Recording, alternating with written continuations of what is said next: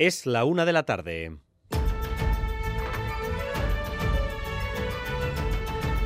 Crónica de Euskadi con Dani Álvarez.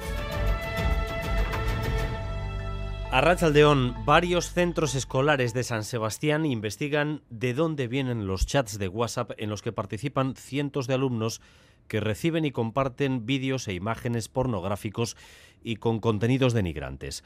Hablamos de Aldápeta o la Icastora Zurriola, entre otros.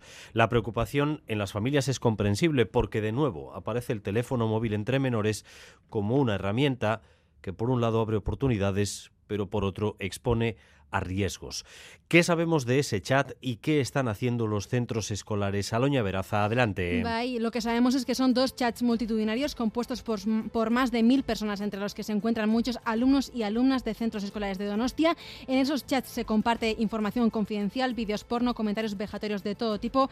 Hace apenas una hora, a las 12 del mediodía, la dirección del Colegio Aldapeta de María se ha reunido con la Arcenta y el director del colegio, José Ismendi, nos acaba de comunicar que va camino a interponer la denuncia estoy, estoy yendo ahora a poner la denuncia ante la Archaña. Que lo mejor que podemos hacer como colegio es interponer la denuncia y como es lo mejor que podemos hacer es lo que, lo que vamos a hacer. La Icastola Surrio, la de Donostia, también ha enviado la misma circular a las familias. Al menos cuatro centros de Donostia están implicados en el asunto. A nadie le puede sorprender que tras un chat como este haya adultos. Ocurre siempre con las intenciones que también todos podemos intuir. La Erchaincha tiene a agentes encargados no solo de investigar esto, sino también de formar a los propios jóvenes para que no caigan en estas prácticas menores lo que utilizan el teléfono móvil es si me llega un enlace, pues lo pincho para ver qué es. Y ahí es el problema, cuando eh, nos metemos en zonas que no conocemos. Interesarnos por qué ven, con quién hablan. La educación es el mejor control parental que podemos tener. La mayoría de están generadas por mayores. Para conseguir de ellos fotografías, digamos, de índole sexual. Y es a través de esos chats donde suelen entrar esos adultos para intentar conseguir de los menores esas engañándoles. En un instante les contamos más cosas sobre estos chats. Además, datos de Osakidecha sobre listas de espera. Según la consejera Sagardui, van camino de recuperar los tiempos de espera para operaciones previos a la pandemia.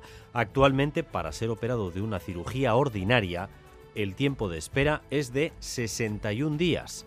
Sagardui considera, por tanto, que estamos en el buen camino. La media está en 62 días de lista de espera. El decreto de garantía establece que la demora debe estar por debajo de los 60 días. nuestro compromiso es recuperar eso. Casi estamos. Por ser concretos, le puedo decir que hoy estamos en 61,9 días de lista de espera quirúrgica en Euskadi. En Gaza, por fin, tregua, aunque de momento es solo una tregua de cuatro días, tregua limitada. Israel y Hamas han pactado con la mediación de Qatar este acuerdo para la liberación de 50 rehenes israelíes. ¿Es una esperanza de algo más? Pues escuchen ustedes a Netanyahu y saquen conclusiones.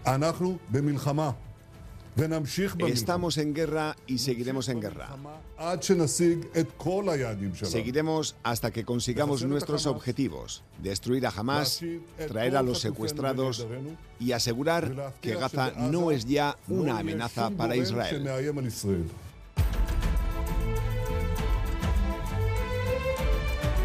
La Agencia Vasca del Agua, URA, termina las obras en la cuenca del Iba-Izábal para evitar inundaciones en el futuro. Así que los vecinos de Galdacao, Basauri o Zarátamo van a dejar de mirar al río con temor cada vez que llueve con cierta intensidad. Se han invertido 36 millones en los últimos años para acondicionar los cauces. Hablan la consejera Aranza Tapia y el alcalde de Galdacao, Íñigo Hernando. Más de 5.200 eh, personas han pasado de estar expuestas a inundaciones cada 10, incluso 100 años, a estar expuestas a crecidas que se pueden producir cada 500 años. Esta obra era de vital importancia. Cada año casi teníamos algún problema y ahí cerca en Subuchu tenemos una, una residencia. Ese miedo cada invierno que llegaba por las posibles inundaciones. Lo decíamos antes, la tecnología tiene riesgos, pero abre opciones que hasta hace poco parecían de película de ciencia ficción. Fíjense en la inteligencia artificial aplicada a la medicina. Llegará un momento en el que los médicos se dediquen solo a los casos graves y extremos, mientras la inteligencia artificial gestiona las tareas cotidianas. La neuróloga Mar Mendive, que es la directora del Centro Biocruces, avanza que en poco tiempo podremos disponer de chips para el cerebro que nos darán capacidades que no tenemos. Por ejemplo, un chip para hablar una lengua que desconocemos.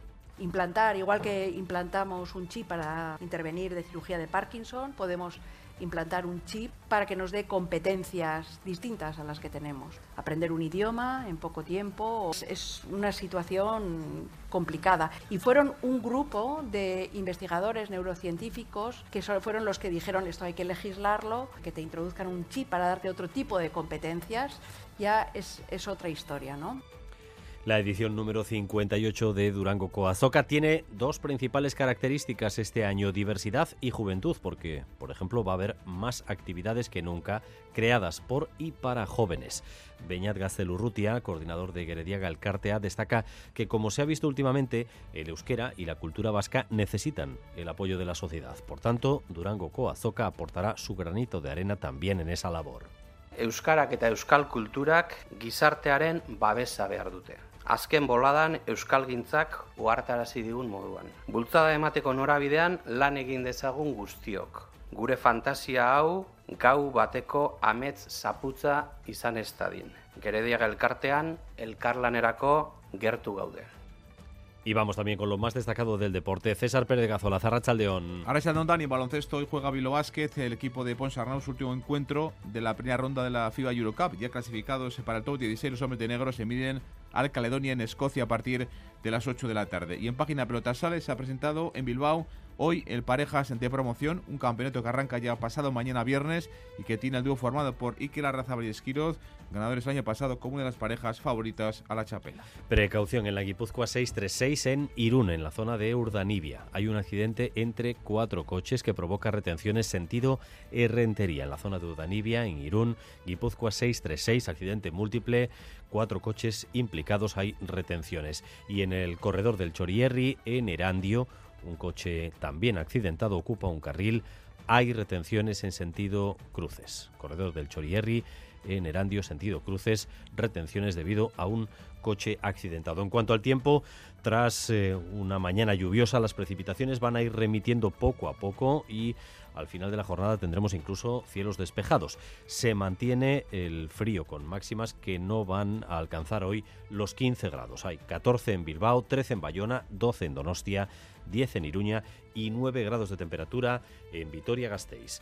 Gracias un día más por elegir Radio Euskadi y Radio Vitoria para informarse. Raúl González y Jorge Ibáñez se encargan de la dirección técnica y María Cereceda de la coordinación. Crónica de Euskadi con Dani Álvarez.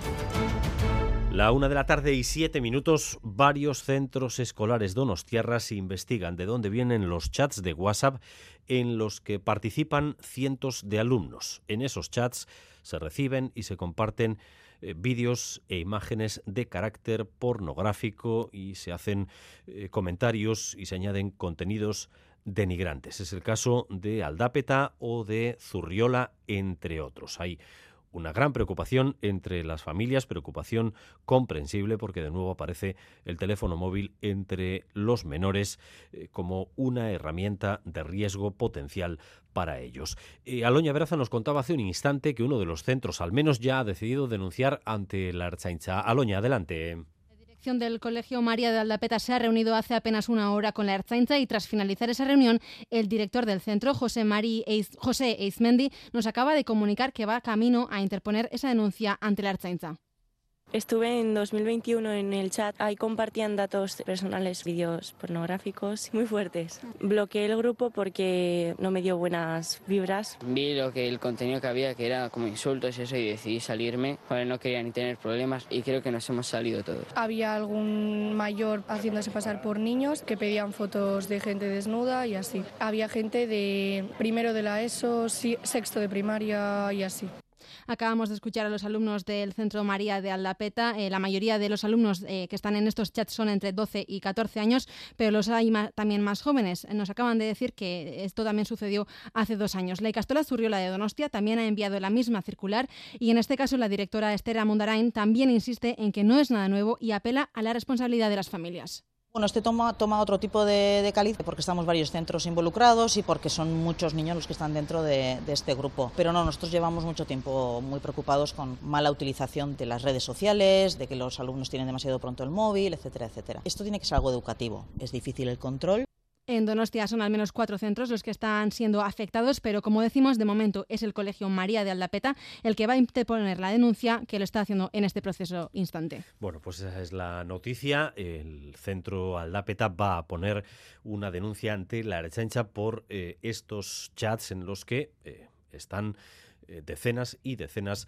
de adolescentes donostiarras. Han escuchado en esta crónica los testimonios de responsables de centros escolares diciendo que esto no es nuevo y de hecho eh, cada vez aparece con más frecuencia en los informativos. Hemos hablado de casos anteriormente en Cantabria, en Extremadura o en Cataluña. Vamos a hacer eh, memoria y también tratar de saber en qué acabó todo aquello, si es que ha acabado en algo, Anegoñi. Sí, es que cada vez hay más chats de este tipo en colegios e institutos, un hecho que preocupa a madres y padres, pero que puede ser, dicen desde el ámbito educativo, una oportunidad también para hacer ver a los menores los riesgos de utilizar las redes sociales sin control. José Izmendi, director del Centro Aldapeta de María de Donostia. Me apena que haya sucedido esto, pero también es una oportunidad muy buena para que aquello que les decimos en abstracto que tiene de peligro las redes sociales, pues que lo vean en concreto en su propia vida y así también eh, ser más contundentes en la hora de lanzar el mensaje de que las redes sociales tienen muy, cosas, cosas muy positivas, pero también tienen muchos peligros a los que hay que estar muy atentos. Cada vez hay más casos, como decimos, y algunos chats están dirigidos por adultos ocultos tras una falsa identidad, pero en otros son los propios menores quienes ponen en marcha y comparten este contenido. En la localidad cántabra de Astillero, por ejemplo, la Fiscalía estudia si imputar a alguno de los menores que participaba en uno de esos chats que se utilizó además para presuntamente acosar y amenazar a una alumna del centro. En Barcelona, hace apenas un mes, un chat de fútbol degeneró en un grupo en el que se compartía contenido sexual extremadamente violento además de comentarios racistas y homófobos. La unidad de delitos informáticos de los Mossos de Escuadra investiga ya este caso. Y en Almendralejo se dio un paso más. Se utilizó inteligencia artificial para poner la cara de menores de edad a desnudos y compartir después esas imágenes. En este caso, la Policía Nacional ha identificado a al menos 10 menores de edad como presuntos autores de estas imágenes y de su difusión. Para hacer frente a esta realidad, por ley se creó en los centros eh, escolares hace un año la figura del coordinador de bienestar. Es una figura todavía desconocida y en parte vacía de contenido, según ha denunciado hoy la ONG Educo junto a la asociación ESISERV. Xavier Madariaga ha estado con quienes acaban de hacer esta crítica. Xavier, adelante.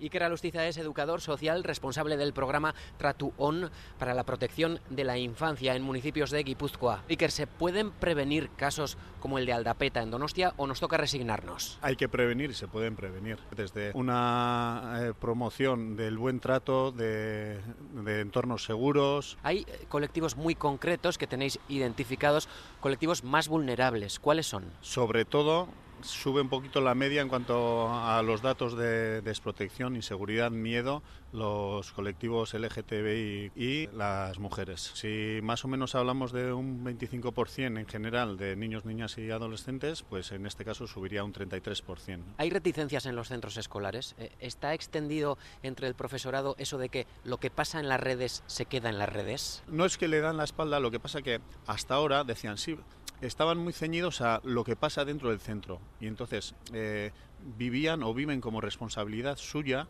lo que pasa dentro del centro. ¿Y qué es lo que queremos eh, ampliar la mirada? Que eh, no es lo que pasa en el centro porque yo trabajo en el centro, sino qué pasa con este alumno, esta alumna mía que ha depositado ese regalo, esa confianza en mí. Por algo es porque se siente bien tratado, protegido o protegida. ¿sí? Entonces, desde ahí y lo que tenemos que ampliar la mirada es de, aunque pase fuera de, sí, yo tengo responsabilidad como adulto. Justo hoy denunciáis que la figura del coordinador del bienestar no se está tomando en serio. ¿Por qué? Lo que estamos viendo es que les llega una circular a principio de curso a, las direcciones de los centros escolares, entre otros muchos temas está insertado este eh, de la necesidad o obligatoriedad del coordinador o la coordinadora de buen trato y protección, pero no hay más información al respecto. Y entonces, muchas veces no saben ni cómo hacerlo y luego también desde educación eh, los inspectores, las inspectoras no están haciendo un seguimiento de ello. ¿Y en nuestras casas qué podemos hacer? Tenemos que saber que cuando les damos eh, un móvil, el móvil no es de ellos o de ellas, sino es algo que les cedemos para un buen uso, ¿sí? Porque nadie, nadie, nadie le da un bate a, a su hijo o a su hija para que rompa escaparates o no. Le tengo que explicar para qué es y si se hace un uso indebido, pues qué consecuencias va a tener. ¿Y qué les casco? Vale, estoy ahí. La una y cuarto, otro incidente en un comedor escolar de Álava, en el Instituto de Murguía, uno de los centros en los que el Departamento de Educación pretende rescindir el contrato a la empresa de catering encargada del servicio. Ayer aparecieron pequeños insectos en la menestra. Esta tarde se reúne el Consejo Escolar del Centro, Sonia Hernando. Sí, reunión en Murguía con este último incidente con la comida de Ser Unión, una empresa que está acumulando quejas con la comida en centros escolares de Álava y de Guipúzcoa. Murguía, junto con los centros de Cigoitia e Icasvidea de Durana, forma parte de un mismo lote de catering de Ser Unión y es en estos centros en los que el Departamento de Educación tiene previsto rescindir el contrato. Hemos hablado con Encarnación Goico Echea, del Departamento de Nutrición y Farmacia de la UPV. Solo se explica estos casos por un problema en el transporte de la comida. Si, estaba ya, si en la cocina central todo está bien, donde se elaboran todos los platos, y el problema está en el, en el comedor satélite, digamos, donde se, en algunos solo ha sido en esos camiones que han ido hasta allí. Ahí es el problema. Desde Durana, donde se han producido los dos incidentes más graves, apremian al gobierno vasco a que la rescisión del contrato sea cuanto antes en los otros 14 comedores escolares vascos en los que esta misma empresa sirve las comidas. No está de momento previsto abrir ningún expediente de rescisión de contrato.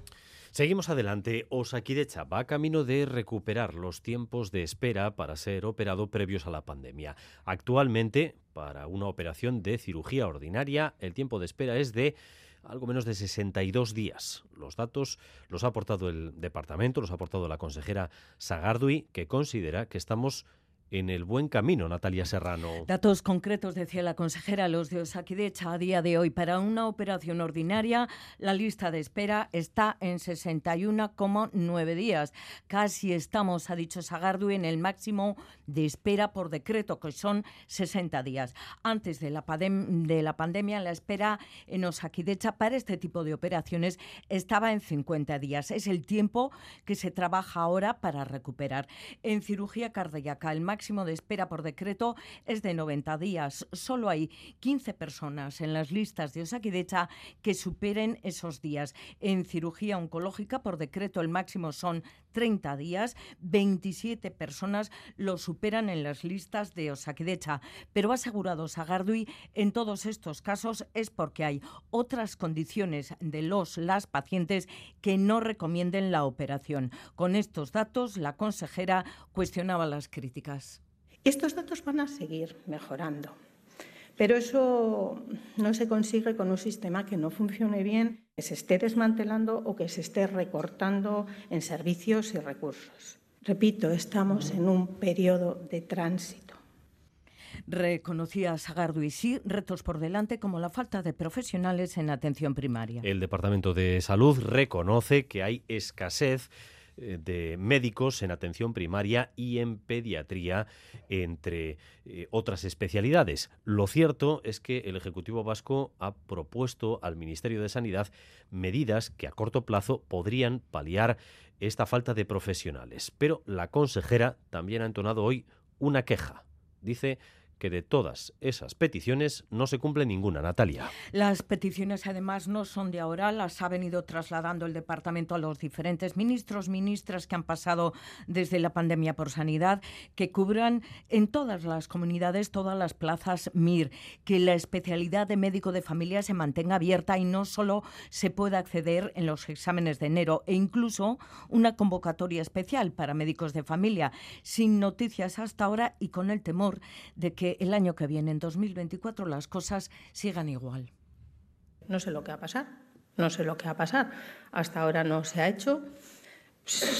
De momento nada, estamos a riesgo de que vaya a ser igual, porque la convocatoria de, de MIR será en enero y no tenemos noticia. Saguardi también ha reconocido que hay dificultad para cubrir la atención primaria de aquellos municipios menos atractivos para los facultativos, bien por conciliación familiar, distancias o por otros motivos personales. Los que más sufren efectivamente los municipios más alejados de los núcleos urbanos, las zonas rurales. La propia Sagardui ha puesto un ejemplo eh, concreto, la localidad vizcaína de Amoroto. Y es muy difícil ir a Amoroto, lo sé, pero nosotros tenemos la responsabilidad de atender a la ciudadanía de Amoroto. Y pongo a Moroto porque ha sido uno de los casos conocidos, que era un espacio en el que era difícil de encontrar a alguien que permanentemente quisiera estar ahí. Lo hemos encontrado, ha habido una persona que ha venido y que ha venido de fuera, porque cuando decimos que se nos van los profesionales, nos vienen, nos vienen muchos profesionales. La una de la tarde y 20 minutos. Por fin, una buena noticia desde Gaza, aunque es una noticia limitada, una tregua, una tregua de cuatro días. ¿Significa esto que puede ser el principio de algo esperanzador? Escuchen ustedes al primer ministro Netanyahu. Estamos en guerra y seguiremos en guerra. Seguiremos hasta que consigamos nuestros objetivos, destruir a Hamas, traer a los secuestrados y asegurar que Gaza no es ya una amenaza para Israel. Están en guerra y seguirán en guerra, dice el primer ministro de Israel. Pero de momento lo que tenemos es algo que no hemos tenido hasta ahora en todo este conflicto, que es una tregua de cuatro días. Miquel Ayestarán, a Dani. Eh, Israel y Hamas han pactado al parecer con la mediación de Qatar, que ha tenido un papel relevante, una tregua limitada para la liberación de rehenes. ¿En qué consiste el acuerdo? Bueno, Israel y Hamas han, acordado este alto el fuego, que será de cuatro días, y, además también han acordado el intercambio de prisioneros. Eh, eh, por cierto, hay una última hora y es que Hamas adelanta que la pausa eh, va a entrar en vigor mañana, jueves a las 10 de la mañana. Y en estos cuatro días de tregua, los islamistas se comprometen a liberar al menos a 50 rehenes de nacionalidad israelí o con doble nacionalidad, todos ellos mujeres y niños, y a cambio eh, Israel pondrá en libertad a, 150 presos palestinos, eh, también mujeres y, menores de edad. Esto es, a grosso modo, el, acuerdo que han alcanzado. Eh, podría haber extensiones en el número de, de, días de alto el fuego, siempre y cuando Hamas y las milicias palestinas completaran grupos de 10 rehenes y los fueran liberando. Por cada grupo de 10 Israel se compromete a respetar otras 24 horas de, alto el fuego, pero como has dicho al comienzo, esto es una tregua. Esto no significa que, la guerra haya terminado, ni muchísimo menos. Intercambio de, secuestrados, de prisioneros, de rehenes, cuatro días de, tregua que entran en vigor. Como dice Miquel, allí estarán a partir de mañana a las 10 de la mañana.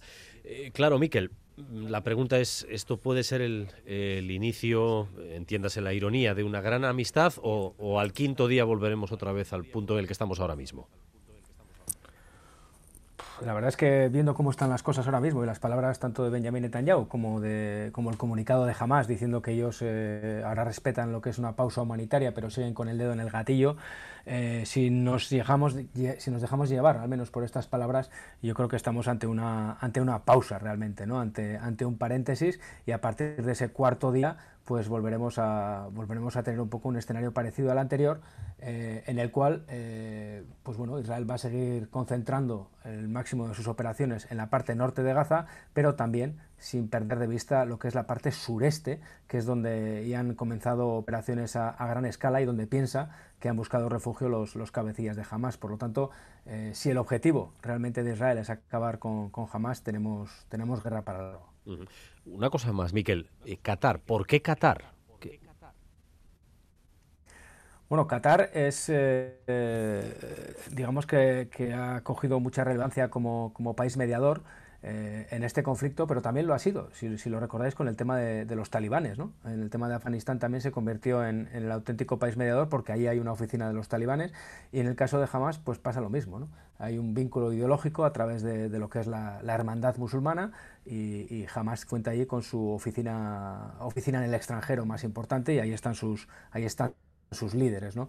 Eh, jamás es eh, Qatar, por otra parte, tiene muy, buenos, muy buenas conexiones también con Estados Unidos, que es el gran aliado de Israel, y por lo tanto es un mediador capaz de dar garantías, que en estos procesos tan delicados lo más difícil es, dar garantías, que, que, unos que digamos que jamás se fíe de que Israel va a cumplir lo pactado y que Israel se fíe de que jamás va a cumplir lo pactado. Y el que ofrece la garantía de que eso va a ser así es Qatar, un país que, repito, tiene un nexo directo con, con, Hamas y un nexo directo con Estados Unidos. Por lo tanto, eh, ha ido creciendo, ha, asumido ese papel y hay que recordar, Dani, que ya llevaban dos semanas diciendo los cataríes que, que Hamas estaba dispuesto a aceptar eh, la, digamos, el intercambio de los, de los rehenes que tenía civiles, de los menores, pero hasta ahora realmente para Israel no han sido una prioridad los, rehenes. ¿no? Para él la prioridad ha sido la ofensiva militar, apretar al máximo a, a Hamas y solamente cuando esa presión que ha llegado desde, sobre todo desde Joe Biden eh, en persona, y también desde las esas 240 familias que están cada día reclamando que traigan a los suyos con, vida a casa, eh, cuando Netanyahu ha sentido de verdad esa presión es cuando, cuando les ha dado prioridad y ha llegado esta primera pausa.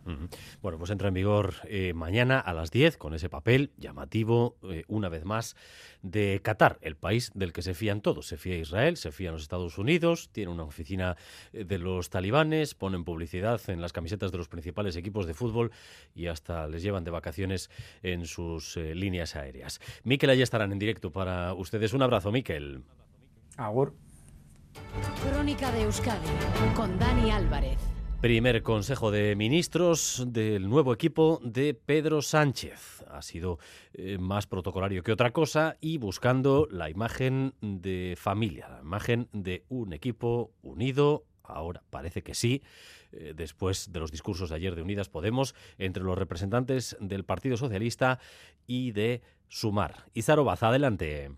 Sí, la mañana ha arrancado con el tradicional paseillo de ministros con sus carteras para entrar a Moncloa, todos excepto Margarita Robles. La ministra de Defensa se ha dejado la cartera en casa en el primer día de clase. Posteriormente, los 22 ministros, con el presidente al frente, han posado la foto de familia en la escalinata de Moncloa y ya ha arrancado ese primer Consejo de Ministros. Sánchez ha repartido a sus ministros nuevos y repetidores una carta en la que ha pedido unidad, solvencia y determinación en esta nueva legislatura. Hoy decía en ese escrito el presidente, comienza una nueva etapa en la historia de la democracia para cumplir la palabra dada y los compromisos asumidos. Compromisos en materia de convivencia, avance social y estabilidad institucional. Marca como prioridades avanzar en la creación de empleo, el acceso a la vivienda, la transición ecológica, la cohesión territorial y responder a la crispación con trabajo duro y diálogo. Mensaje que también acaba de trasladar en su debut como portavoz la ministra de Educación Pilar Alegría nuestro primer Consejo de Ministros ya les trasladó la, determinación de todo el Gobierno para seguir desplegando esa agenda de estabilidad, esa agenda de progreso y esa agenda de convivencia. También marca como objetivo prioritario consolidar a España como referente mundial en la igualdad real entre mujeres y hombres. Por ello, hoy se ha aprobado una declaración institucional por el Día contra la Violencia Machista de este sábado y, por cierto, que el Consejo de Ministros también ha aprobado la orden ministerial para iniciar la elaboración de los presupuestos de 2024. Y una última hora, porque hay un movimiento por parte también de la eh, COE, la COE esta vez se ha adelantado eh, a los planes del gobierno y propone subir de nuevo el salario mínimo a 1.112 euros en 2024. Propuesta mm, seguramente sorprendente de la COE para subir de nuevo el salario mínimo hasta los 1.112 euros en el año 24. Y el Ministerio de Transición Ecológica ha dado luz verde a un cambio en la protección de los terrenos de Murueta, donde está proyectado el nuevo Guggenheim. Esta modificación abre la puerta a poder construir edificios a una menor distancia de la ría. Y Manuel Manterola. Sí, concretamente a 20 metros de la ría de Urdaibai, cuando la normativa hasta ahora establecía una protección de 100 metros. El cambio fue solicitado por la Diputación de Vizcaya al entender que esos 100 metros no se correspondían con el carácter de suelo urbano que establecen las normas de planeamiento urbano de Guernica. Hoy el Boletín Oficial del Estado publica esa modificación. También se recogen las alegaciones presentadas en contra de esta solicitud. Un particular y dos asociaciones, entre ellas Zain de Zagun Urdaibai, que subraya de alguna forma la incompatibilidad del futuro museo con el carácter sensible y de especial protección de esos terrenos de la Reserva de la Biosfera. El Ministerio responde que ningún informe de las autoridades competentes, Ayuntamiento, Diputación o Agencia URA han mostrado oposición y que en cualquier caso una cosa es determinar la anchura de protección y otra analizar potenciales usos u obras que deberán tramitarse en otro expediente. Habrá que ver qué deciden asociaciones y particulares que han presentado estas alegaciones porque tras esta orden cabe iniciar una vía judicial en el contencioso administrativo. Y movimiento por parte de Sumar en Euskadi se constituyen oficialmente y Manol como partido. Bajo la denominación Sumar Mugimendua, es decir, se constituyen como partido político que tendrá una relación federal con Sumar, el Sumar del Estado, y actuará con autonomía en Euskadi. Se trata de acomodar, según explican, el proyecto de sumar a la realidad política vasca con el objetivo de que ese espacio de izquierda transformadora cuente con una candidatura sólida e ilusionante en las próximas elecciones autonómicas. La una y media de la tarde seguimos en Crónica de Euskadi.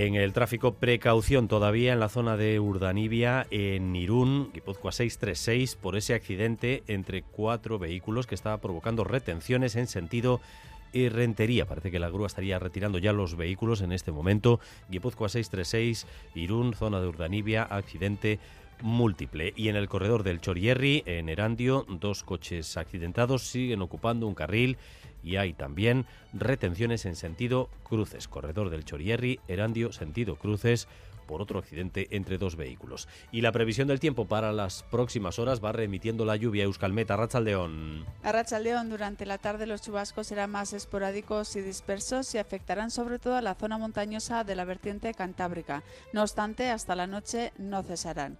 Por la noche, cuando cese la lluvia, se pueden abrir algunos claros y la temperatura descenderá de forma notable. Es entonces cuando se registrarán las mínimas del día. Y mañana, gran parte del día, no esperamos lluvia, tendremos ambiente frío a primeras horas de la mañana y ratos de sol en las horas centrales. Y a partir de las 2 y cuarto aquí en Radio Euskadi, la información deportiva en Quirol al día. Vamos con las principales noticias de esta jornada con César Pérez Gazola. César. Adelante, Dani. Eh, arracha el de un Dani. Regresa a la Liga en Primera este fin de semana, una vez que ya han terminado los partidos de las diferentes selecciones en este tercer parón de, la temporada. La TD de Chingurri Valverde no juega hasta el próximo lunes. Para cerrar la jornada 14 se va a ir el equipo bilbaíno al Girone Montilivi, el líder y equipo revelación sin duda de este primer tercio del campeonato. Hoy ha hablado en Ezama Gorka Guruceta, el Donostierra, el pichichi del equipo con seis goles. Sí, me, me veo que soy un 9 de referencia. Lo único que tengo un juego diferente a, a otros delanteros, quizás. Eh, yo me siento muy cómodo, me gusta estar totalmente eh, dentro del juego del equipo, de asociarme con mis compañeros y, y, sí que es verdad, como has dicho, que al final al delantero se le miran por los goles y, y, es algo que quiero, estar ahí cerca para hacer los máximos goles posibles, porque sí está muy bien estar enganchado al juego y hacer que el equipo juegue, pero si no haces goles, el delantero estás liquidado. Lleva ya tantos goles, seis, como en la pasada temporada. Y un gol de otro nueve, de ante Budimir, el jugador Sasuna, anoche con su elección ante Armenia, clasificaba a Croacia para la próxima Eurocopa de Alemania del próximo verano. Por cierto, que llegó Barrasate, el técnico del conjunto navarro, estuvo anoche aquí en Radio Euskadi, nuestro Agua, un técnico Arrasate que aún no tiene cerrado su futuro con Osasuna claro que pueden ser los últimos meses, ¿no? Pero bueno, eh, también entendemos que durante la temporada habrá un momento donde donde podamos eh, sentarnos y, ver qué es lo, mejor para las dos partes, ¿no? Y igual, pues ahora, pues digamos, respirar de una manera, igual en febrero respirar de otra manera, ¿no? Por lo tanto, las decisiones precipitadas después de seis años tampoco las entiendo y por eso este año, pues bueno, eh, hemos optado entre las dos partes de, esperar un poco y, y, cuando la cosa esté más avanzada, pues sentarnos y hablar, que en eso no hay, no hay ningún problema. En baloncesto, hoy juega Vilo Asquez, su último encuentro de la primera ronda de la FIBA Eurocup. Ya clasificados eh, para el top 16, los hombres de negro se miden hoy al Caledonia en Escocia a partir de las 8 de la tarde. Tema Ponsarnau. Vemos como, como algo pues, positivo que hemos conseguido y bueno, nos merecemos que este partido sea de trámite. Pero aunque sea de trámite, nosotros necesitamos de este partido para seguir creciendo. Eh, hay cosas en las que tenemos retos por delante de que nos falta pues, construir solidez, y este viernes juega Basconia, un nuevo encuentro de Euroliga en el Buesa ante el Mónaco de Mike James. Los de Dusko han ganado sus últimos cuatro partidos en Europa de forma consecutiva y buscan la quinta victoria seguida. Por cierto que Dani 10, el alero vasconista, cumplirá pasado mañana su partido 100 en Euroliga. 10. La verdad que, estoy muy contento eh, y muy agradecido a los clubes eh, en los que he jugado y que me han dado la oportunidad de poder pertenecer a esos equipos jugando la Euroliga y, la verdad que muy contento y ojalá pues eh, redondear esa cifra con una victoria importante.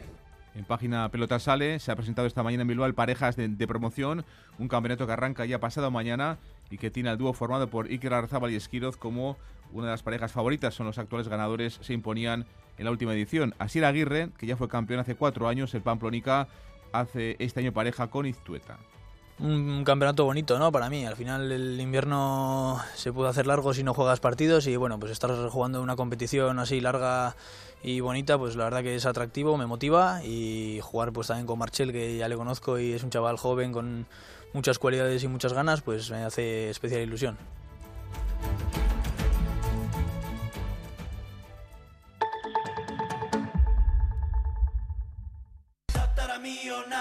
Eurojackpot, onzeren Europa mailako megazozketa, inoiz baino milioi dunagoa da. Izan ere, aste arte eta ostiral bakoitzean, bi euroren gatik bakarrik eunda hogei milioi arteko zatuak daude.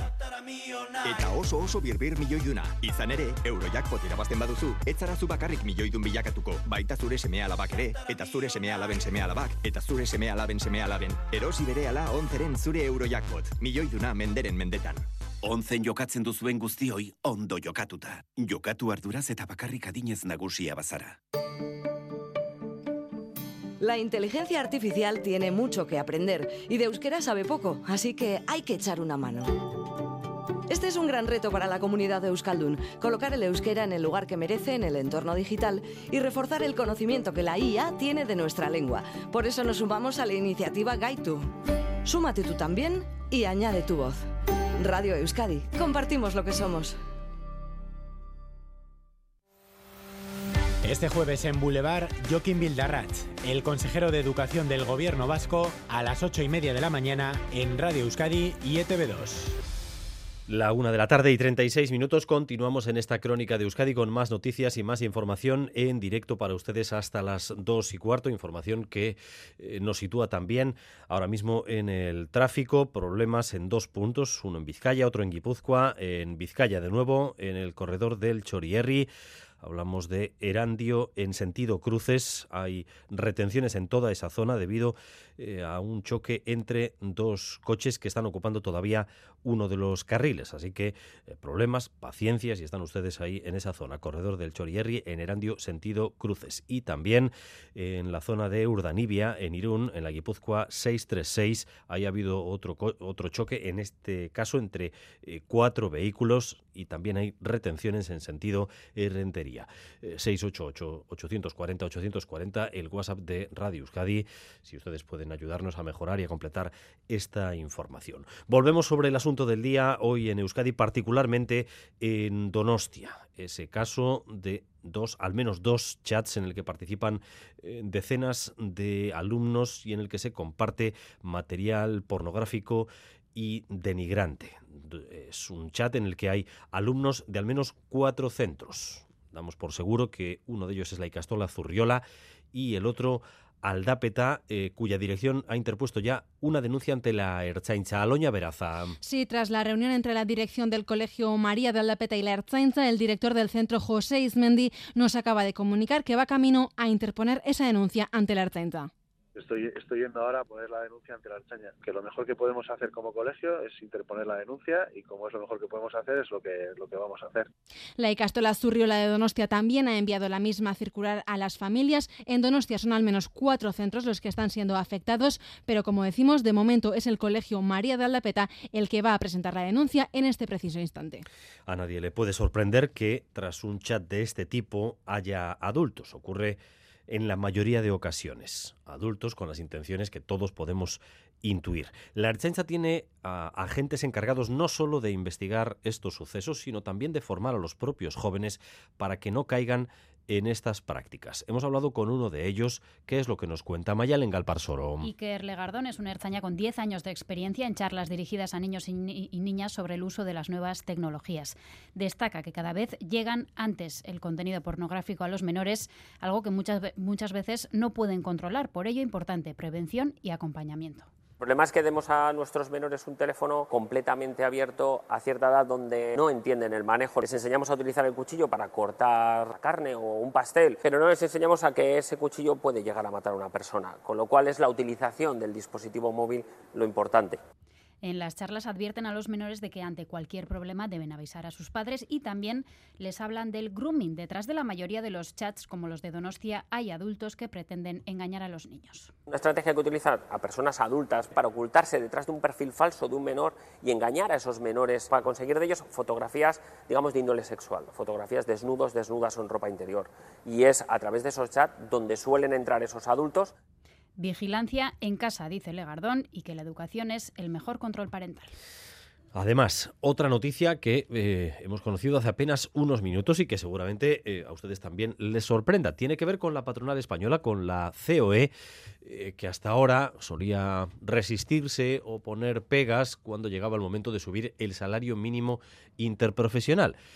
Pues bien, este mediodía la COE ha sido la que ha propuesto volver a subir el SMI. Eh, en total un 6% en los dos próximos años, Rodrigo Manero. Sí, la COE propone una subida del SMI del 3% para 2024, lo que supondría pasar de los 1.080 euros actuales a los 1.112. Esto es un aumento de 32 euros al mes en 14 pagas. Además, y para el año que viene, para el año siguiente, 2025, plantea la misma subida de otro 3% que colocaría el salario mínimo en los 1.146 euros mensuales. La patronal lanza esta propuesta tras conocer el anuncio de la ministra de Trabajo Yolanda Díaz de que iba a convocar de manera inminente la mesa de negociación junto a sindicatos para abordar esta cuestión. Esta vez la COE, que siempre ha peleado para evitar o limitar estas subidas, se adelanta y pone ya unas cifras sobre la mesa. Cifras que, según dice, están en línea con lo pactado con los sindicatos, comisiones UGT en el último acuerdo de empleo y negociación colectiva, que en teoría deben replicarse los convenios sectoriales y de empresa que toca renovar. La patronal pone, eso sí, una condición sine qua non para aplicar esta subida hay que revisar también, dice, la normativa de precios de contratación pública para poder repercutir este aumento del SMI a los contratos en vigor con las empresas. Habrá que ver ahora cómo recibe la ministra Yolanda Díaz esta propuesta y también las centrales de esa subida de un 6% del SMI para los dos próximos años. Movimiento de la COE el día del primer Consejo de Ministros del nuevo gobierno. En nuestro país, hoy es destacado también, lo mencionábamos en portada, el final de las obras en la cuenca del río Nervión y el Ibaizábal, en municipios como Galdacao, Basauri y Zarátamo. Los vecinos de estos municipios podrán dejar de mirar a ambos eh, lados del río con miedo cada vez que se den días de lluvia abundante, porque se han invertido más de 36 millones de euros en 11 años de trabajo para mejorar los cauces y así evitar inundaciones. María Ruiz. Sí, se dan así por concluidas las obras de defensa ante inundaciones del Ibaizábal y el Nervión que ha desarrollado URA y que han consistido en aumentar la sección hidráulica en 5,3 kilómetros, así como sustituir tres puentes, Gudari en Iribidia, Urbi y Bridgestone, y restaurar y acondicionar el cauce en el puente del Mercadillo. Con ello se evita que miles de personas tengan que estar alerta cada vez que llueve por las posibles crecidas. Arancha Tapia, consejera de Desarrollo Económico, Sostenibilidad y Medio Ambiente. Más de 5.200 eh, personas han pasado de estar expuestas a inundaciones cada 10, incluso 100 años, a estar expuestas a crecidas que se pueden producir cada 500 años. El río pasa de ser un problema a ser una oportunidad incluso para el ocio de las personas. Los alcaldes de la zona insisten también en la importancia de esta obra y la seguridad que ofrece a los vecinos. Íñigo Hernando, alcalde de Galdacao. Esta obra era de vital importancia. Cada año casi teníamos algún problema y ahí cerca en Subutsu tenemos una, residencia. Ese miedo cada invierno que llegaba por las posibles inundaciones. Quedan algunos detalles, pero se da prácticamente por completada una obra millonaria dividida en tres fases y que permitirá reducir los daños materiales esperables de 7 millones de euros anuales a 700.000. La inteligencia artificial se convierte en una herramienta fundamental en el campo sanitario. Va a servir para detectar enfermedades, el diagnóstico precoz y la gestión de los hospitales y las listas de espera de las que antes hablábamos. Es el momento de hacer, por tanto, una transformación digital en salud y en la que se debe definir, sobre todo, una normativa ética hasta dónde se puede llegar. El campo que se abre parece infinito. Blanca Díez. La inteligencia artificial está resultando muy efectiva en su relación con el área sanitaria. Los datos que se disponen de los pacientes se integran para poder avanzar en ámbitos como la oncología, las enfermedades raras o el ictus. Mar Mendive, neuróloga. Estamos eh, trabajando en la integración de los datos de las personas. Tenemos todos los marcadores de resonancia, de imagen. Estamos trabajando en detección precoz de cáncer de pulmón en todo, todo Vizcaya. En esta situación se abre la incógnita de crear una legislación partiendo de la ética y los debates sobre este tema tan espinosos son continuos.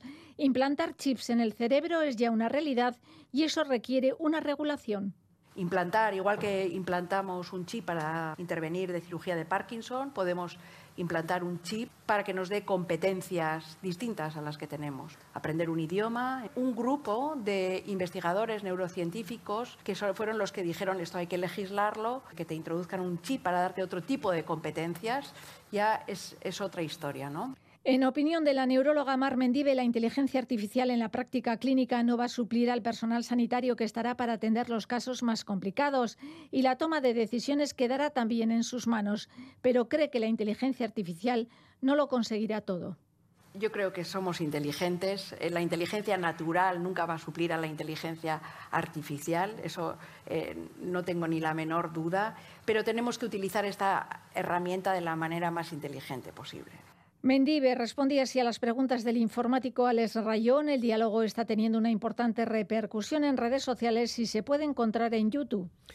Y una noticia más relacionada con los chats de escolares, porque según ha podido confirmar EITB, ya hay una segunda denuncia ante la Erchancha. Les decíamos hace un instante eh, que la primera es la del centro Aldápeta, la segunda, el Colegio Alemán de Donostia. También presenta denuncia por estos chats.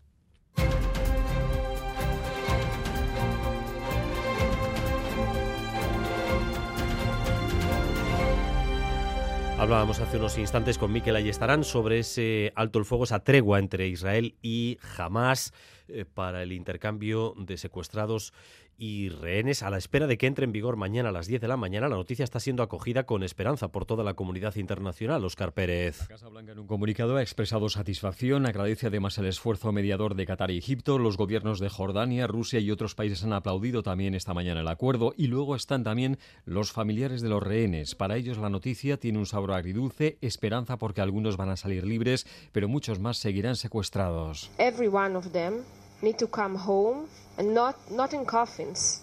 We need them safe and sound. Cada uno de ellos tiene que volver a casa, no en ataúdes. Les queremos sanos y salvos y vivos, decía en Roma esta hermana de una joven rehén tras reunirse con el Papa Francisco en el Vaticano. Doce familiares de secuestrados por Hamas se han reunido esta mañana con Bergoglio, que también lo ha hecho por separado con otro grupo de familiares de presos palestinos. Francisco ha reconocido públicamente el dolor de todos ellos. Ho sentito come soffrono ambedue le, le guerre fanno con questo, ma qui siamo andati oltre le guerre. Questo non è guerra già, Esto es terrorismo. He oído cuánto han sufrido es lo que tienen las guerras, pero esto ya no es una guerra, es terrorismo, ha dicho el Papa. La Comisión Europea, su presidenta y los comisarios han expresado también satisfacción por el acuerdo y han dicho que van a hacer lo posible por utilizar esta pausa para dar un impulso humanitario en Gaza. Y la situación allí se ha abordado también hoy en el pleno que desde primera hora de la mañana se celebra en el Parlamento Europeo. ¿Qué han dicho Bruselas, Amaya, Portugal, Arracha León? A Racha León, el jefe de la diplomacia europea, Josep Borrell, ha abogado por la creación del Estado palestino como única salida para una paz duradera. También ha dicho que debería ser posible criticar las actuaciones del gobierno de Israel sin ser acusado de antisemita, porque ha sido claro sobre el estatus del lugar protegido que tienen los hospitales acorde a la ley internacional. Y si existe alguna duda sobre si ese territorio o propiedad ha perdido o no su condición de protegida, el atacante debe asumir que sigue estando protegida, debe ofrecer la prueba de que ha perdido su condición y tiene que facilitar la salida de los civiles allí atrapados. Todo esto lo decía al comienzo de su intervención en la Eurocámara, a la vez que pedía a los eurodiputados que tratasen de dejar las emociones a un lado. Pero lo cierto es que cada familia política ha continuado enrocada en su bando. Significativo que ni siquiera hay consenso para abogar por la solución de los dos estados. La portavoz de los populares europeos, la familia más poblada del hemiciclo, dice que Gaza celebró los ataques del 7 de octubre y que no ve viable un estado palestino mientras exista Hamas. As long as Hamas exists, It is difficult for me to believe in the success of the two-state solution. Añade la lituana Rasa Yuknevichiene que los países árabes no reconocen el Estado de Israel. Amaya Portugal, desde Bruselas. Y esta mañana hemos conocido también que el gurú de la inteligencia artificial, Sam Altman, regresa a OpenAI, Oscar. Sí, ni una semana ha estado Altman fuera de la compañía. El viernes le echaron, dos días después Microsoft lo fichó y horas después anunciaba que casi toda la plantilla, cientos de trabajadores, se marchaban con él si no lo readmitían. Eso ha ocurrido hoy. Faltan los detalles, pero el acuerdo está hecho y el propio Altman ha dicho en un mensaje que está deseando, deseando volver. Amo OpenAI y todo lo que ha hecho en los últimos días ha sido mantener unido el equipo y su misión, ha escrito Alman. Su vuelta viene acompañada de una profunda reestructuración del Consejo que gobierna la compañía pionera de la inteligencia artificial y que tiene a Microsoft también como principal accionista. Además, si en días pasados ustedes ya han oído hablar de Napoleón y la película histórica que ha rodado Ridley Scott, Scott, a partir del viernes van a poder verla en los cines e incluso antes, si cruzan al otro lado de la muga, porque se estrena este miércoles en, en Iparralde y en toda Francia. Sí, y llega en medio de una polémica allí porque a los franceses más chauvinistas les ha tocado uno de sus fetiches, Napoleón, el emperador que dio grandeza a Francia. A algunos no les ha gustado nada la visión que de él ofrece la película. Corresponsal en París, Iñaki Esnal. En la película Napoleón habla inglés, ni corso, ni italiano, ni francés. El director es británico y el Napoleón ficticio estadounidense. Además, hay secuencias inventadas que no son históricas. Son razones suficientes para herir el orgullo francés. La prensa conservadora la considera una película antifrancesa y hasta comparan la historia de amor entre Napoleón y Josefina con Barbie y Ken. El director, Scott, no se ha mordido la lengua y ha sentenciado que los franceses no se gustan ni a sí mismos. nacional. Napoleón es un héroe nacional, por supuesto que iré a ver la película. Más que un héroe, a mí me parece un tirano. Pero héroe o tirano, la figura de Napoleón siempre genera controversia en Francia. A menudo también se le compara con Hitler o Stalin. C'est une comparaison qui me paraît un. Una comparación excesiva, según Jacques-Olivier Baudon, historiador de la Sorbona. Dice que Napoleón fue un dictador, pero no un totalitario, y subraya que extendió en Europa los valores de la Revolución Francesa. A día de hoy es sobre todo venerado en la derecha nacionalista y criticado por la izquierda por la crueldad de sus actos. Pero pese a todo, pocos dudan de que la película no francesa sobre el emperador francés será todo un éxito en taquilla. Querido creyente, querido seguidor, hola. Cristo es el río, Cristo el valle, Cristo el sol y Cristo la nube. Eres todo. Por Él existes. Somos Estela Maris y hoy os presentamos Cristo por ti existo. ¡Síguenos!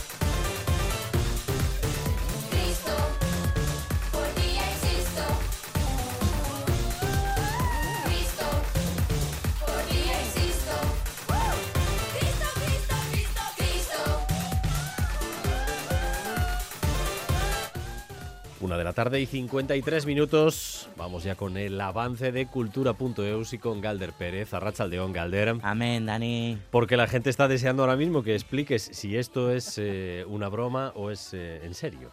No, esto es muy serio. A ver, es día de Santa Cecilia, qué menos que traerte, ¿no? A un grupo cristiano en este día de músicos y músicas, ¿no te parece? Bueno, son Estela Maris, que se, han hecho- se hicieron muy populares ya, pero hace nada, hace, hace un mes, con, con la serie de los Javis, la Mesías y demás, que se estrenaba precisamente aquí, en Cinema al Día. En muy poco tiempo están arrasando en las redes. O sea, que es un grupo de, de- de pop eh, cristiano. No- No, es broma. No, no, no es broma, es un grupo de pop cristiano creado para una serie de, de televisión, pero pues eh, la está petando en muy poco tiempo. Bueno, está basado en fenómenos como Flos Mariae y demás, esta girl band de, de pop cristiano, Dani, que han pasado, como decimos, de ser solo eh, pues un ingrediente de, de la serie a tener su cuenta de Instagram, su canal de YouTube y demás. Y no solo eso, sino a formar parte del cartel de Primavera Sound, ese festival que se celebra en Barcelona, uno de los más importantes de, de Europa, detrás de, de Estela Maris, de estas seis chicas eh, están Hidrogenes, que es, que es un eh, dúo que, que hace un pop electrónico y demás desde hace muchos años, con mucho éxito. Jenny Segarra y Carlos Ballesteros. Y entre las seis chicas está Amaya, Amaya, Amaya Romero, la, la Navarra. Una, una bonita rima, a ver si, si la repiten, a ver si la puedo memorizar. No, ya no. Ya no. Eh, ¿la- la pinchará DJ. Jarros? Cristo, por ti existo. Bueno, a ver, los heavies ya inventaron esto, ¿eh? de los grupos Es- es- cristianos. eso también es verdad. Striper regalaban Biblias en los conciertos. O sea, que- Cierto, es cierto. que tampoco es. Ha, llegado tarde el pop. En este caso ha llegado el pop muy No, tarde. pero bueno, pop se lleva haciendo tiempo también. Javis, los Vale, Javis. pero folk también, folk cristiano y demás. Sí, siempre ha habido un poco de, de ese ambientillo. A ver, a- ahora sí. sí.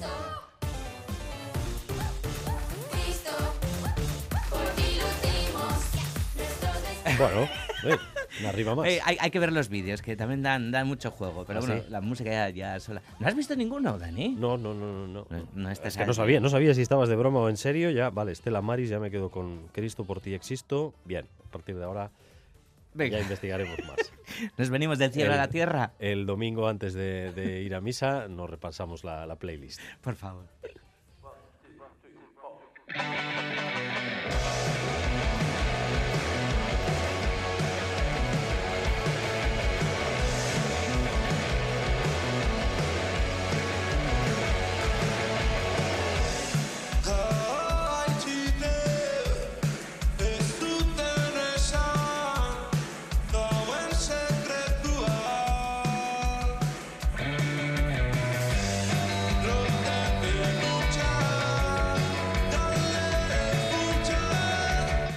Landako Gunea vive días frenéticos con el montaje de los stands de Durango Coazoca y Gerediago Elkartea, que como saben es la entidad organizadora de la feria, ha dado a conocer esta mañana las principales cifras de la edición número 58, que empieza el día 6 de diciembre, es decir, no falta nada, y se va a prolongar hasta el día 10. Galder. Sí, es verdad, no, no falta absolutamente nada. Bueno, Gerediaga destaca que el programa de este año de Durango Coazoca será diverso, joven y lleno de fantasía, como no, es su lema, y que además la feria será jugosa y actual. En total, las personas asistentes podremos disfrutar de 265 actividades en los días de la feria. Landaco va a acoger un total de 257 expositores con 170 participantes. Y en cuanto a la producción de este año, se mostrarán 950 novedades. 689 son libros, 179 discos, como este de Chopet, que estamos escuchando, y también productos musicales diversos, además de 44 revistas y otras 40 producciones variadas. Beñat Gastelurrutia, coordinador de Geredia Galcartea, se muestra satisfecho porque hay un incremento de 9 stands respecto al año pasado y dice además que el Andaco va a estar a rebosar. Iaz berreun eta berrogeita sortzi erakusmai izan ziren, aurten e, berreun eta berrogeita amazazpi dira. Bueno, esan behar da, badagoela joera bat, estan osoa hartu beharra, estan ezi, eh, erdia hartzekoa, autoekoizleak etortzekoa, musika arloan e, musikaria bera etortzen da, argitaletxe etorri beharrean, eta bueno, akaso horrek eragin du igoera hori, modu guztietara, posten gara igoera delako jeitsiera izan beharrean, baina kopuruak berdintzuak dira. Egia da, landako gunea topera dagoela, estan gehiago ez da kabitzen momentu honetan.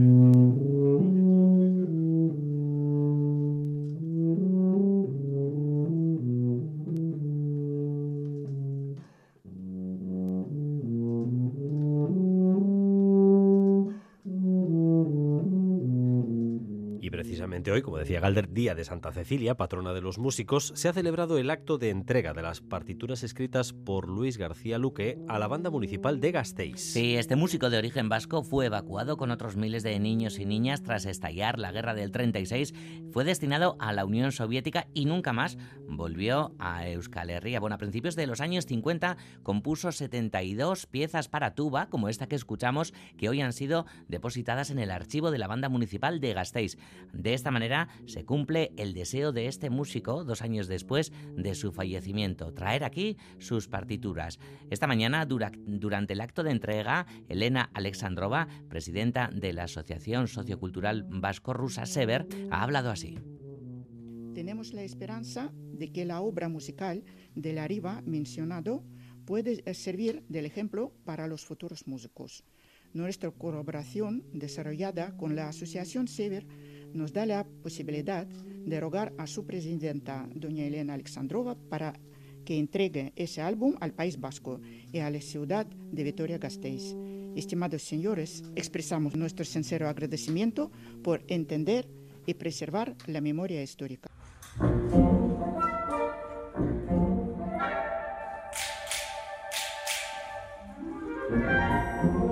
En Gasteiz más noticias musicales porque esta tarde la Banda Municipal de Música de Gasteiz interpretará Descubriendo Nuevos Lugares, que es el segundo concierto de su temporada. Sí, esta vez será un viaje relacionado con la literatura a través de un repertorio de tres piezas dirigido e interpretadas por el propio Óscar Navarro, que es que las ha escrito. Después lo contaremos a partir de las tres. Mucha música a día de Santa Cecilia, Dani. Bueno, pues a disfrutar, Galder. Te esperamos. Pero la pegadiza, esa pegadiza, ¿eh? Por ti, ¿eh? Cristo.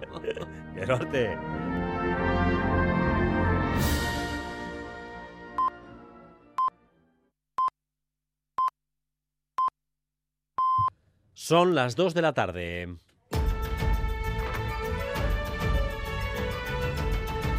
Crónica de Euskadi con Dani Álvarez. Gracias por continuar en nuestra compañía, gracias un día más por elegir Radio Euskadi y Radio Vitoria para informarse. Durante los próximos 15 minutos vamos a tratar de resumir para ustedes lo esencial de la información de esta jornada. Un día en el que hay una alarma entre muchas familias de San Sebastián debido a que se ha conocido que hay al menos dos chats de WhatsApp en los que participan decenas y decenas de jóvenes de varios centros escolares en los que se comparten vídeos e imágenes de carácter pornográfico y con otros contenidos denigrantes. Sabemos que hay al menos cinco centros escolares eh, en los que habría alumnos que participan en estos chats y de momento también se han presentado al menos tres denuncias ante la Ertzaintza. Vamos con lo que sabemos sobre estos chats con Aloña Veraza. Adelante, Aloña. Sí, en Donostia son al menos cinco los centros que están siendo afectados. De momento lo que sabemos es lo que nos ha contado el director del colegio Mar- eh, María de Aldapeta, mm, José Eizmendi, nos ha comunicado que se están en este momento interponiendo esa denuncia. Estoy, estoy yendo ahora a poner la denuncia ante la Archaña. Que lo mejor que podemos hacer como colegio es interponer la denuncia y como es lo mejor que podemos hacer es lo que, lo que vamos a hacer. También hemos podido confirmar ahora mismo que el Colegio Alemán también ha interpuesto esa denuncia. Eh, hemos estado eh, a las puertas del colegio eh, de María Aldapeta y los alumnos nos han dicho que tampoco es la primera vez. Estuve en 2021 en el chat, ahí compartían datos personales, vídeos pornográficos muy fuertes. Bloqueé el grupo porque no me dio buenas vibras. Vi lo que el contenido que había, que era como insultos y eso, y decidí salirme. Joder, no quería ni tener problemas y creo que nos hemos salido todos. Había algún mayor haciéndose pasar por niños que pedían fotos de gente desnuda y así. Había gente de primero de la ESO, sexto de primaria y así. La Icastora Zurriola también afectado por este asunto. eh, también ha interpuesto, no, no ha interpuesto la denuncia. En este caso, Esther Mundarain también insiste en que no es nada nuevo y apela a la responsabilidad de las familias. Bueno, este toma, toma otro tipo de, de porque estamos varios centros involucrados y porque son muchos niños los que están dentro de, de este grupo. Pero no, nosotros llevamos mucho tiempo muy preocupados con mala utilización de las redes sociales, de que los alumnos tienen demasiado pronto el móvil, etcétera, etcétera. Esto tiene que ser algo educativo. Es difícil el control. Eh, de momento, el Colegio María de Aldapeta ha interpuesto una denuncia, también el Colegio Alemán, y hemos sabido que también la presidenta de Comisión de Padres de los Jesuitas lo ha puesto como una madre particular. Bueno, pues a nadie le puede sorprender cómo se avanzaba en esta información que pueda haber adultos tras estos chats. Ocurre en otras ocasiones con las intenciones, además, que todos podemos intuir. La Erchancha, que va a ser la encargada de investigar este caso, tiene agentes eh, que están destinados y especializados en ello, pero también eh, parte de su trabajo se destina a formar a los jóvenes para que no caigan en estas prácticas. Hemos hablado con uno de ellos, Mayalen Galparsoro. Iker Legardón es un erzaña con 10 años de experiencia en charlas dirigidas a niños y niñas sobre el uso de las nuevas tecnologías. Destaca que cada vez llega antes el contenido pornográfico a los menores, algo que muchas veces no pueden controlar. Por ello, importante prevención y acompañamiento. El problema es que demos a nuestros menores un teléfono completamente abierto a cierta edad donde no entienden el manejo. Les enseñamos a utilizar el cuchillo para cortar carne o un pastel, pero no les enseñamos a que ese cuchillo puede llegar a matar a una persona, con lo cual es la utilización del dispositivo móvil lo importante.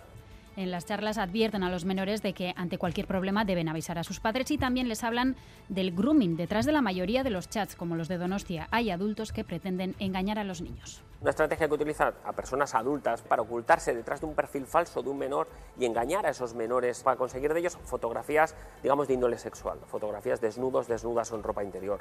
Y es a través de esos chats donde suelen entrar esos adultos Vigilancia en casa, dice Legardón, y que la educación es el mejor control parental. Bueno, pues por tanto preocupación en muchas familias de Donostia a raíz de este caso de los chats con contenido eh, pornográfico. Además, seguimos fijándonos en la situación del tráfico, situación muy complicada en dos puntos, particularmente en el corredor del Chorierri en Erandio sentido Cruces. Ahí el atasco ha aumentado hasta casi 4 kilómetros después de un accidente entre dos vehículos. Un carril está todavía cortado y por tanto el tráfico está prácticamente parado. Hay un atasco ya de unos 4 kilómetros según el Departamento de Seguridad, corredor del Chorierri en Erandio, sentido Cruces. Y una situación similar se está dando en Irún, en sentido Rentería y Donostia, en la Guipúzcoa 636, en ese caso por un accidente entre cuatro vehículos.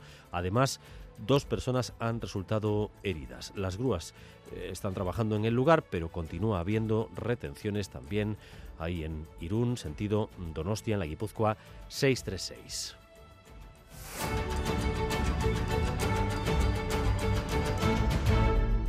Dos de la tarde y cinco minutos hablamos ahora de las listas de espera en Osakidecha, en concreto para operaciones, para cirugías ordinarias.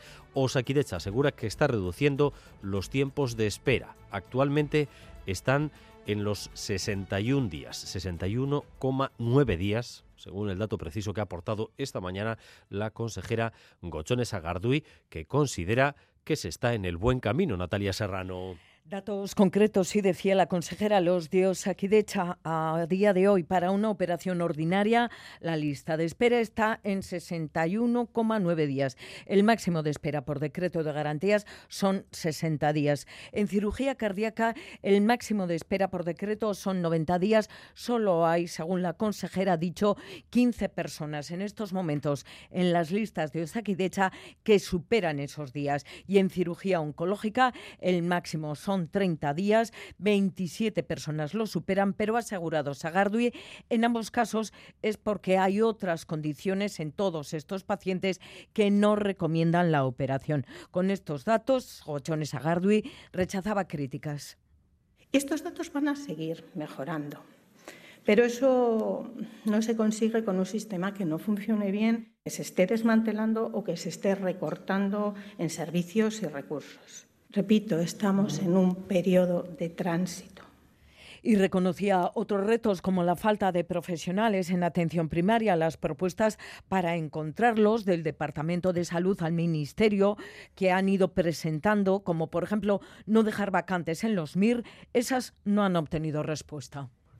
Se lo hemos adelantado también hace media hora. La patronal española, la COE, propone por sorpresa una nueva subida del salario mínimo interprofesional. Hasta ahora, en la mayor parte de ocasiones, eh, mostraba reticencias a este tipo de subidas. Ahora es la COE quien propone que se suba el SMI. En total, un 6% en los dos próximos años, aunque la COE también le dice al Gobierno de España que a cambio eh, tiene que aumentar el precio de las contrataciones públicas, Rodrigo Manero. Así es, la COE propone una subida del SMI del 3% para 2024, lo que supondría pasar de los 1.080 euros actuales a los 1.112. Esto es un aumento de 32 euros al mes en 14 pagas. Además, y para el año siguiente, 2025, plantea subir otro 3%, que colocaría el salario mínimo en 1.146 euros. La patronal lanza esta propuesta tras conocer el anuncio de la ministra de Trabajo de que iba a convocar de manera inminente la mesa de negociación para abordar el tema. Yolanda Díaz no había dado una cifra hasta ahora, pero los sindicatos sí habían dicho que hay que acercarse a los 1.200 euros, el 60% del salario medio. Esta vez la COE, que siempre ha peleado por evitar estas subidas, se adelanta y pone estas cifras sobre la mesa. Cifras que, según dice, están en línea con lo pactado con comisiones y UGT en el último acuerdo de negociación colectiva y que en teoría deben replicarse los convenios sectoriales y de empresa que toca renovar. La patronal pone, eso sí, una condición imprescindible, dice, que esta subida se replique también en los contratos públicos en vigor para que las empresas puedan asumirla.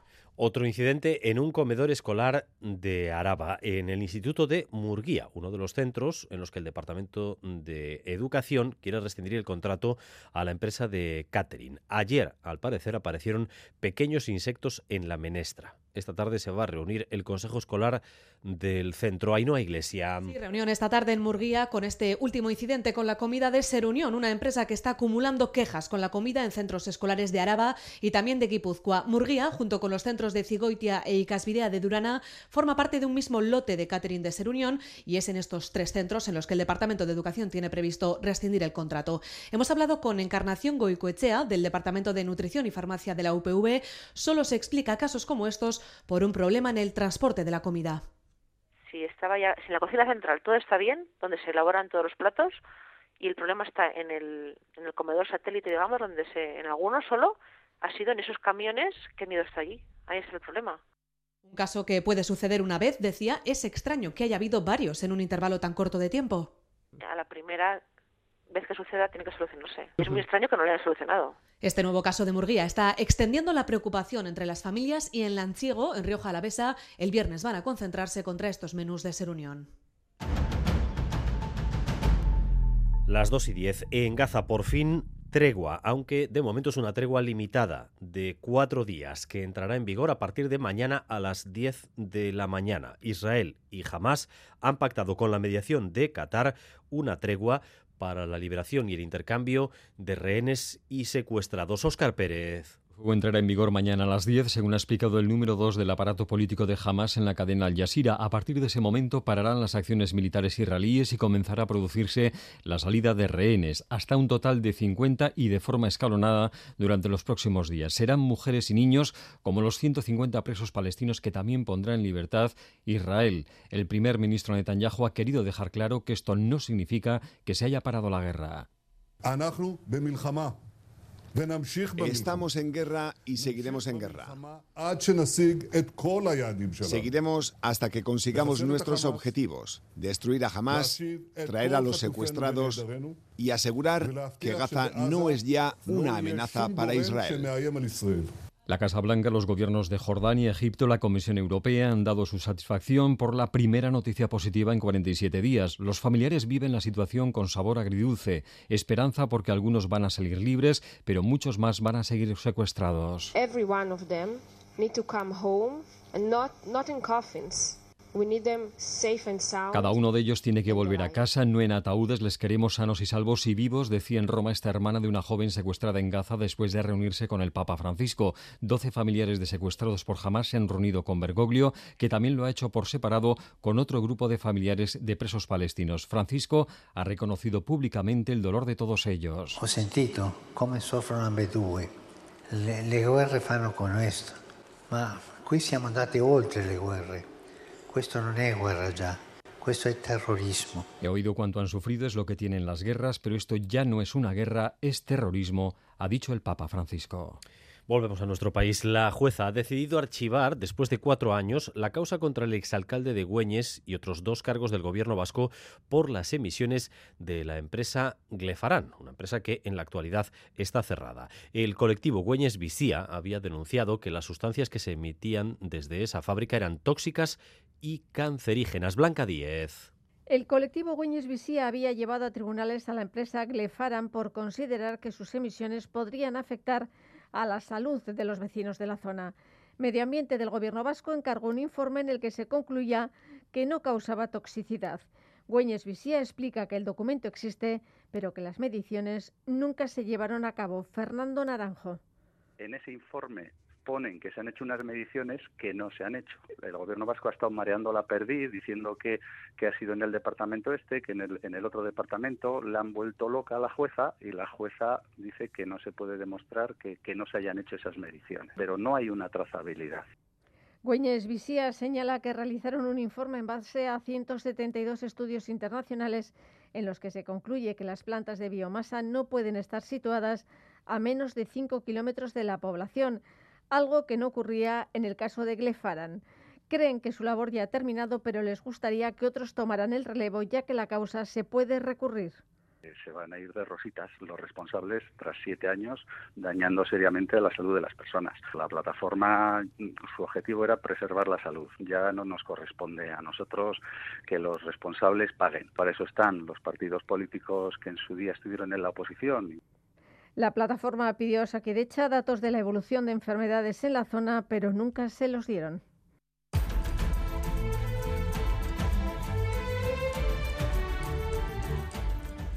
Las 2 y 14 minutos, recta final de edición con la previsión del tiempo para las próximas horas. Va remitiendo la lluvia Euskalmet a León. A León, durante la tarde los chubascos serán más esporádicos y dispersos y afectarán sobre todo a la zona montañosa de la vertiente cantábrica. No obstante, hasta la noche no cesarán. Por la noche, cuando cese la lluvia, se pueden abrir algunos claros y la temperatura descenderá de forma notable. Es entonces cuando se registrarán las mínimas del día. Y mañana, gran parte del día no esperamos lluvia, tendremos ambiente frío a primeras horas de la mañana y ratos de sol en las horas centrales. Y atención al tráfico, hay bastantes problemas ahora mismo para circular. Por ejemplo, en Irún, sentido Donostia, en la Guipúzcoa 636 Después de un accidente que les venimos repitiendo desde hace un rato, cuatro vehículos implicados, dos personas heridas. Las grúas siguen con su trabajo para liberar esa zona, pero hay retenciones. un sentido Donostia, en la Guipúzcoa 636. Otro accidente que nos comunica el Departamento de Seguridad en Amorebieta, AP8, sentido Bilbao, una salida de carretera. El coche implicado ocupa el arcén y parte de un carril. AP8, Amorebieta, sentido Bilbao. Y luego el atasco que hay ahora mismo en el corredor del Chorierri, sentido cruces tras un accidente entre dos vehículos. También se trabaja para liberar esa zona, eh, pero de momento un atasco importante, eh, tal y como nos describe este oyente, por ejemplo. A ver, Dani, cortado el carril de la izquierda y el del centro con los dos vehículos. Y la caravana ya va a llegar ya hasta Derio. Bueno, pues paciencia a quienes están implicados, a quienes están ahí eh, atrapados. 688-840-840, el WhatsApp de Radio Euskadi. Gracias a ustedes por su colaboración. Jorge Ibáñez y Raúl González han estado en la dirección técnica, María Cereceda en la coordinación. Besterik ez, zaindu Casco. Crónica de Euskadi con Dani Álvarez.